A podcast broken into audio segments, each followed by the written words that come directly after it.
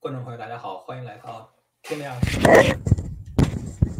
观众朋友，大家好，欢迎来到天亮十分之争论天下，我是张天亮。今天是二零二一年七月二十号，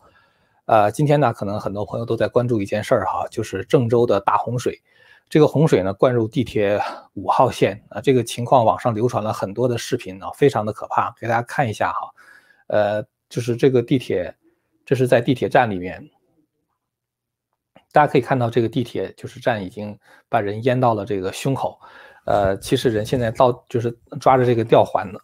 它的这个空间已经很小了。就是这个洪水再上涨的话，整个这个地铁车厢就完全淹没了。而且呢，就是我不知道它这个地铁的排风系统是怎么样的，呃，这么多人在里边，如果没有一个良好的排风系统的话，这个人他是会窒息而死的。那么现在呢，这个郑州。呃，提升了这个防汛应急响应呢，达到了一级。现在几乎所有的河流水位都在暴涨。呃，目前的话，这个有十七座大中型水库已经超过了这个警戒的水水位。呃，这个登封这边的话呢，也比较可怕。这个现在整个河南，呃，就是这个中国媒体报道说，河南市政府宣布进入特大自然灾害一级战备。但是呢，人民日报的官方微博。又很快的否定了这个消息，所以就是说现在这个不知道是不是有军队啊或者什么其他别的哈能够帮助他们抢险救灾的。很多地方因为洪水很很高嘛，所以人就往高处跑。那个高的地方呢，已经人挨人挤得没有地方站了。那些人的话也出不来，呃，除非是有船接他们啊，或者是来这个直升飞机把他们接走。根据这个大陆媒体的报道呢，这个郑州气象局对这个特大暴雨做了一个数据的总结，就是从这个十九号的晚上八点到二十号的晚上八点，在短短一天之内，单日的降水量达到了五百五十五十二点五毫米。五百五十二点五毫米是个什么概念呢？郑州一年的降水量大概是六百四十毫米。那么如果要是从十七号开始算起，到二十号的三天的降水就是六百一十七毫米。呃，所有的这个不管是单个小时的降水还是单日降水，都突破了这个郑州在建这个气象站以来的所有的历史记录。呃，而且呢，这个降雨量的话，相当于三天下了一整年的雨，就是一整年的雨，相当于在这三天之内全下来了。按照这个就是概率来计算的话呢，这是属于千年一遇的这个大暴雨。当然，这个呢是呃天灾了，但是也有人怀疑呢，这个跟这个。就是上游的放水也有关系，也就是说呢，不仅仅是因为这个当时的降雨量特别的大，而且呢，就是这个上游的水库长庄的这个因为出现险情，所以说呢，不得不紧急的放水。它大概放水的这个速度的话是每秒四十二立方米，呃，这是河南 TV 的一个叫董军的这个账号，所以呢，他说现在这个长庄水库的水位呢比二七塔还要高，如果出事儿的话。这个洪水会淹没郑州，所以说最好它最后没办法，只好放水。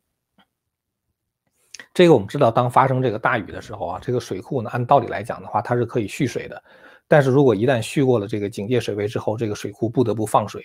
呃，造成的问题的话会更加的严重。因为它一放水之后的话，本来下游就在下雨，然后现在上游的这个水，呃，这个水库的话又在放水，就造成下游的情况变得更加严重。呃，郑州的话，大家知道就在黄河边上嘛，它在洛阳和开封之间，呃，它的人口的话大概有上千万吧，就是加上周边的地区，所以说这这一次的话，这个受到影响的人是非常非常的多的。那么郑州市委宣传部呢，在它的官方微博里边也发布了消息，证实说这个连日的暴雨呢，就是冲破了挡水墙，就灌到了这个地铁线里边，灌进去之后呢，这个造成地铁海滩四街站到沙口路站。隧道停运，然后地铁进水。呃，中共现在官方承认是十二人死亡，五人受伤送医，但是外界质疑呢是不止这个人数的。有的网友报道说，就是在这个地铁中被淹死、淹死、被窒息的话，已经超过一百人。大家可以看到刚才那个给大家看到那个地铁车厢里面的情况是吧？就是这个水已经淹到这个胸口了。如果再往上淹的话，就是说这个人即使不被淹死的话，就是这没有空气的话，他也会窒息而死。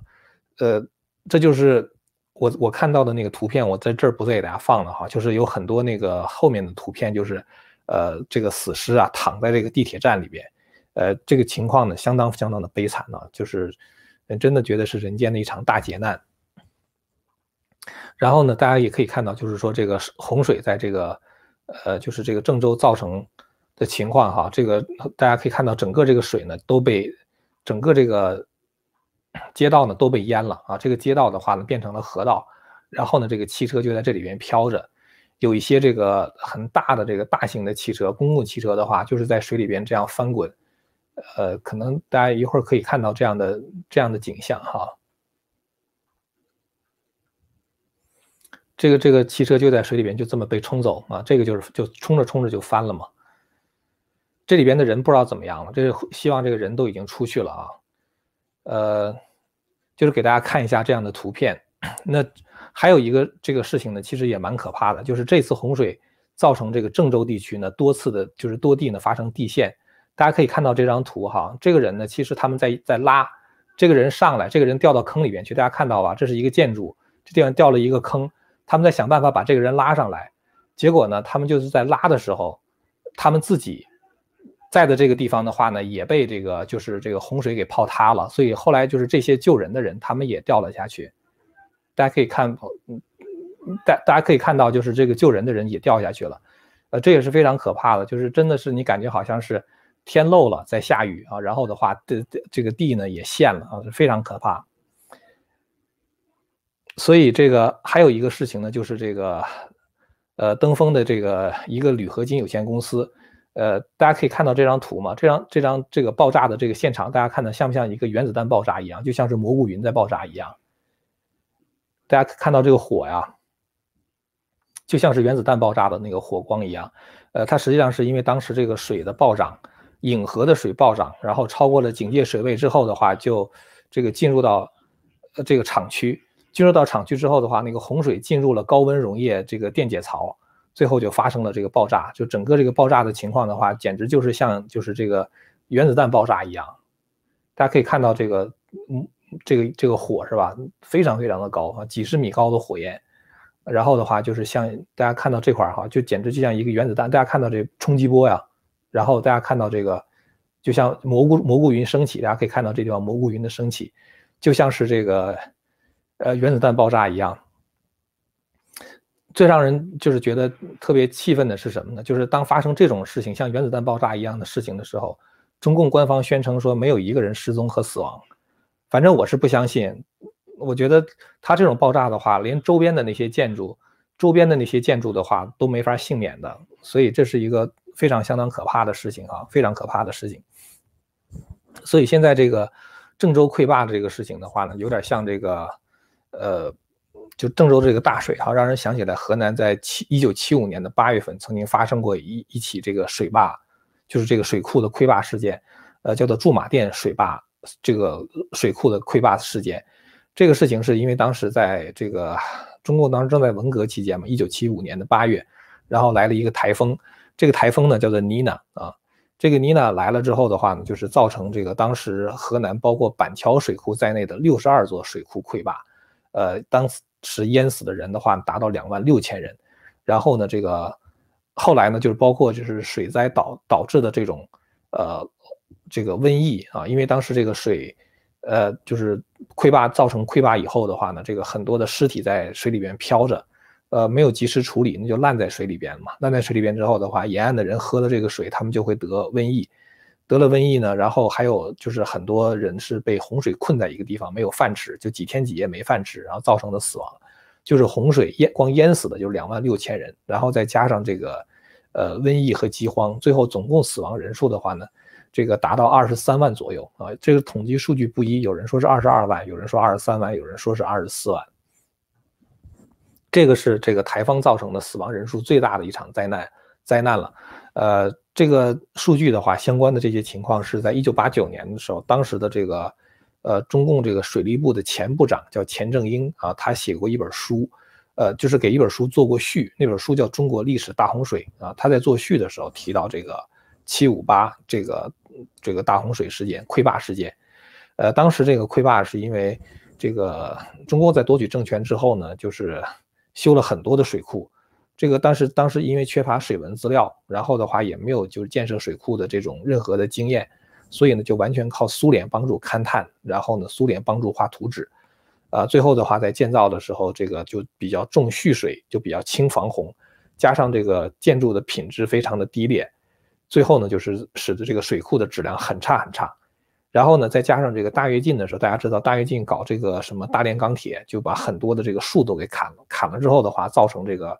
就是上游的这个植被被破坏，然后水土流失，呃，这样的话呢，也造成这个就是容易出现洪水和溃坝吧，就等于是这个整个地质环境都发生了变化。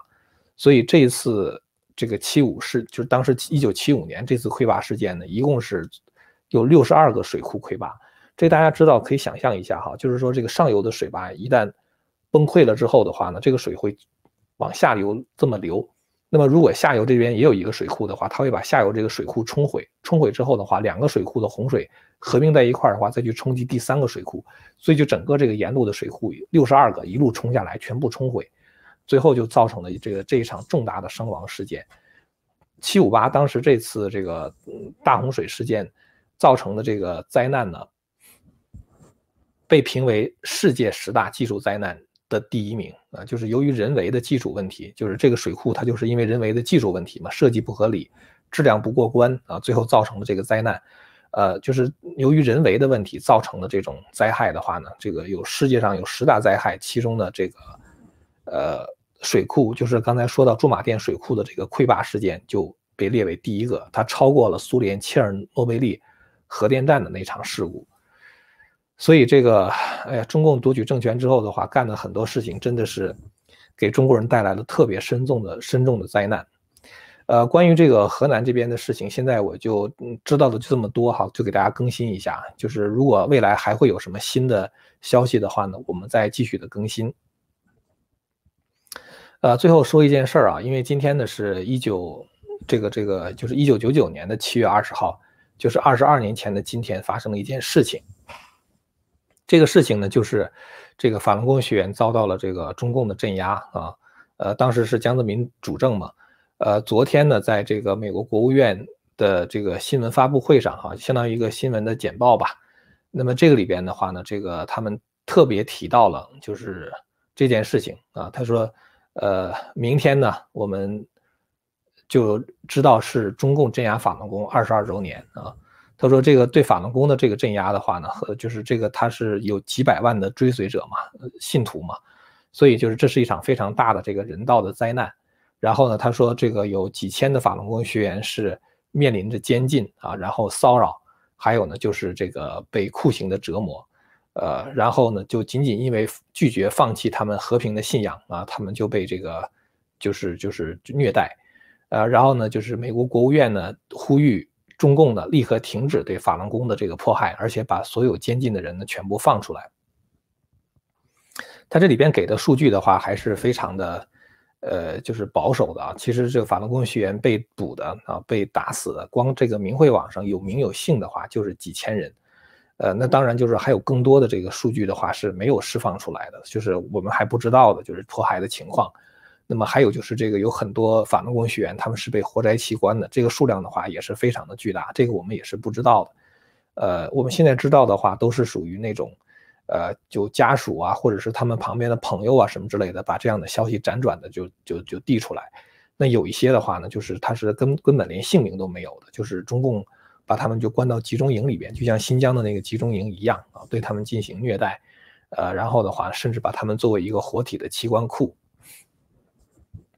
当年这个中共在破坏法轮功的时候是骗了不少人的哈，因为那个时候大家还把中共当成一个正常的党啊，虽然不一定相信他是伟大、光荣、正确，但是呢，大家也不认为说这样的一个党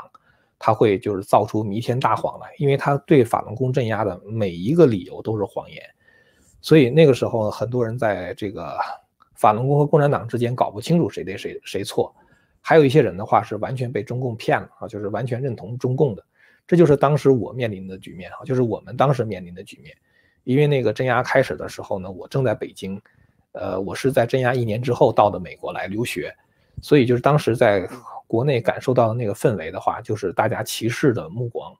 然后还有就是从早到晚，只要你打开电视，我我想我记得好像当时好像有一个月的时间，铺天盖地的就是对法轮功的这种，呃，就是污蔑宣传，呃，嗯，那个让我们感到心情是特别特别的压抑，呃，而且就是会看到自己周围认识的人一个一个后来就被抓到监狱里边去了。但是呢，就是二十二年过去以后呢，大家就知道中共不是一个政党，而是一个邪教啊！不仅是中国人，在读了这个《九平共产党》以后，知道了中共是邪教。那么随着中共在国际社会哈露出他战狼的本色啊，他隐瞒疫情啊，对新疆和香港的镇压等等，这国际社会呢也知道了，就中共它是一个反人类的邪教政权。很多人觉得啊，就是我今天讲这个事情，可能很多人觉得跟自己关系不是很大哈，就是很多人觉得中共镇压法轮功跟自己没关系，就是自己也不练功嘛，所以他觉得，呃，就这事儿的话，就是就是你不关心也没关系了哈。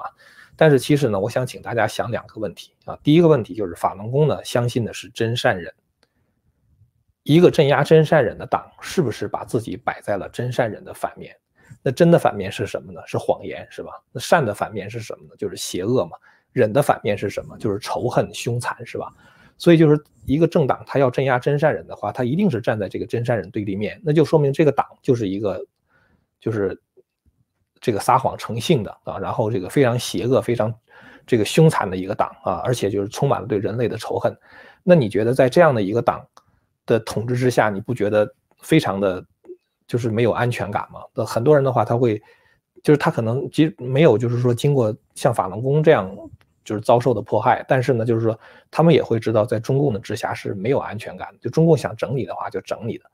所以我觉得，就是说镇压法轮功的话呢，让大家知道了，实际上是一个邪教在控制着中国社会。在这样的一个邪教之下是没有安全感的，人人都没有安全感。不用说我们这个法轮功学员没有没有安全感，韭菜们没有安全感，就中共那些大佬们，哪怕包括习近平本人的话，他们有安全感吗？他们他也没有，对吧？所以我觉得，就整个就是镇压法轮功的话，大家可以看到，就是它给社会带来的这种、这种、这种，就是的，就是负非常负面的影响。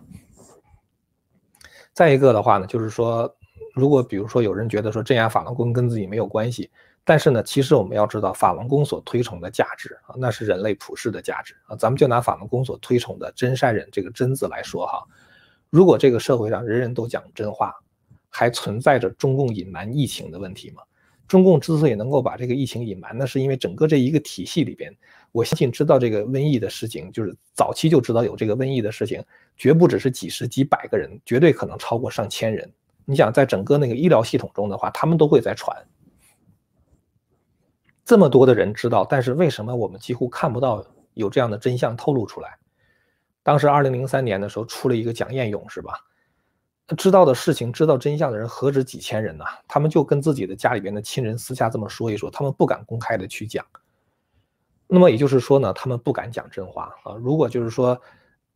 人人都能够讲真话，那就不存在中共隐瞒疫情的问题，是吧？如果中共没有隐瞒疫情的话，大家可以想象一下，这个世界得少死多少人。我看过一个统计数据哈，就是基本上来说，美国到了这个瘟疫爆发六周以后才知道这个瘟疫原来是人传人。然后的话，它是有危险。如果提前一周啊，就是就是五周之后就采取行动的话，可能会少死这个三分之二的三，就是三分之一的人。如果再提前的话，那可能少死三分之二。如果再提前两周、三周的话，可能现在就死的人的话，只有现在的四分之一、五分之一。那么大家可以想象一下，就是说，由于一个针这样的一个普世价值遭到了挑战，大家不能够去遵循它，给全世界造成多大的损失。所以我觉得大家不要觉得说镇压法轮功跟自己没有关系哈，因为镇压法轮功的话，就是在镇压真善人啊。我觉得这个世界上如果没有真善人的话，这个世界都都将不会再存在了，就很难再存在下去了。今天我们看到很多社会问题，其实都是因为人心败坏了造成的。就是好比比如说你告诉法轮功学员哈，你说现在偷东西九百五十美元以下在加州不犯法了啊，警察不管了。即使那样的话，也不会有法轮功学员去偷东西的，因为什么呢？因为他们的心里边对自己是有约束的。一件事儿对不对的话，不是看法律怎么规定，法律规定的话是人的行为，而且是人行为的底线。而且人的法律是变来变去的，现在这个人的这个法制定法律的时候，把这个底线越拉越低。但是神的法律是不会变的，就是神认为的善恶标准是不会变的。当然有信仰的时候呢，他是不会去做坏事的，甚至你逼着他做，他也不会做。所以我觉得，就不管是不光是中国是这样哈，就是这个社会问题，中国的社会问题是人心败坏造成的。美国现在很多的社会问题啊，也都是人心败坏造成的。在法轮功没有被镇压之前呢，这就是法轮功其实是在帮助中国人重建他们的信仰和道德。当时中国人有一亿人信仰法轮功啊，你想这么大面积的人在做好人，他会带动整体社会风气的回升啊。呃，大家可能都有这样的经验哈，比如说你。这个有一个人有一天早上，比如说嗯对你笑了一下，然后给了你某一种帮助啊，让你这一天心情都会好。然后的话呢，你也愿意把这样的好心情去传递给别人，是吧？然后你也愿意去帮助别人。所以就是说，这个善的力量的话，它是会传递的，会不断放大的。这一亿人做好人的话，他这么放大放大的结果的话，会使整个这个社会风气都变得非常的好。但是共产党最后还是选择了镇压法轮功，没有什么其他别的理由，就是因为共产党它就是一个邪教，它就是。充满充满了谎言，他就是充满了邪恶，然后的话充满了暴力。他要觉他就觉得，如果这个世界上的人都是变成好人的话，共产党就觉得，那他就不存在了嘛，因为他正好站在这个真善人的反面嘛。所以最后他就决定去镇压法轮功。所以这不光是江泽民一个人的决定，是江泽民和共产党这个体系互相激励的结果。当然拍板的是江泽民了，是是镇压了，是江泽民镇压这个法轮功是整个他自己的一个决策了。所以说呢，这个共产党镇压法轮功的话，就是现在造成这个中国社会风气变得特别的可怕，是吧？但是呢，就是我我想说的是，不管一个人相信还是不相信，人做坏事是有报应的，这就是一个客观的事实。就是当一个社会败坏的时候，当人做坏事的时候，最后肯定会有报应的。这个人心的败坏会遭致这个天灾和人祸啊。当人在经受这个天灾人祸的时候，其实这里边都有共产党邪教的责任。就哪怕比如说你这个发大洪水的时候，你也要知道这里边有共产党这个邪教的责任。就像咱们刚才讲那个七五八那个哈，就是河南驻马店那个那个大洪水，淹死了两万六千人，然后呢，瘟疫啊什么饥荒又造成这个二十万人的死亡。前前后后二十三万人死亡啊，跟这个南亚大海啸是一样的。二零零五年当时南亚那个大海啸也是二十三万人死亡啊。那有人说说这不就是下雨吗？是吧？天灾吗？但是是因为共产党啊，因为共产党的大跃进造成的这个水土的流失，造成这个气候变坏，是因为共产党修建的这些水坝偷工减料，造成这个这个这个质量不过关。最后的话，在在这个这还有一个就是。共产党在设计这个水坝的时候，当时是有一些水利专家，他们说我们不应该只注重这个就是蓄水，因为这个当时是要发为了发电嘛，就蓄水蓄的越多越好。呃，那有专家反对说说我们我们应该注重防洪啊，除了蓄水之外还要注重防洪。这样的人就被共产党打成右倾机会主义分子，然后的话就发配到信阳去了。那人好像姓陈吧，一个一个一个水利专家。所以你要知道，就是说这些人祸背后都是共产党，都是共产党的这个血债啊，都是共产党这个邪教，就是干下的这些坏事。所以呢，就是说我们现在看到的各种各样的天灾人祸，我们也要知道这里边有共产党邪教的责任在里面。二十二年之前呢，共产党镇压法轮功啊，这么长时间以来，其实法轮功学员一直在做一件事儿啊，这件事情呢就是讲真相。我看呢，现在共产党的这个邪恶本质是越来越暴露出来，而且呢，他也越来越难以维持权力了。呃，最后呢，就是我只能做一点呼吁，就是希望这个社会的正义人士能够站在我们一起啊，尽快的结束中共这场反人类的暴行。呃，今天的节目呢就说到这儿了啊，非常感谢大家的收看。如果您要是认同我们的理念啊，或者是这个喜欢我们的内容呢，请订阅或者是传播这个频道。我们下次节目再见。千古文明汇成巨著，百家大义娓娓道来。希望之声精品网、希望之城隆重推出张天亮教授第二部大型讲史系列《中华文明史》，为您重现中国历史上最璀璨的文明之珠，让您在轻松的观赏中汲取古老的智慧和对当代的启迪。今天就登录 Land of Hope 点 TV，Land of Hope 点 TV。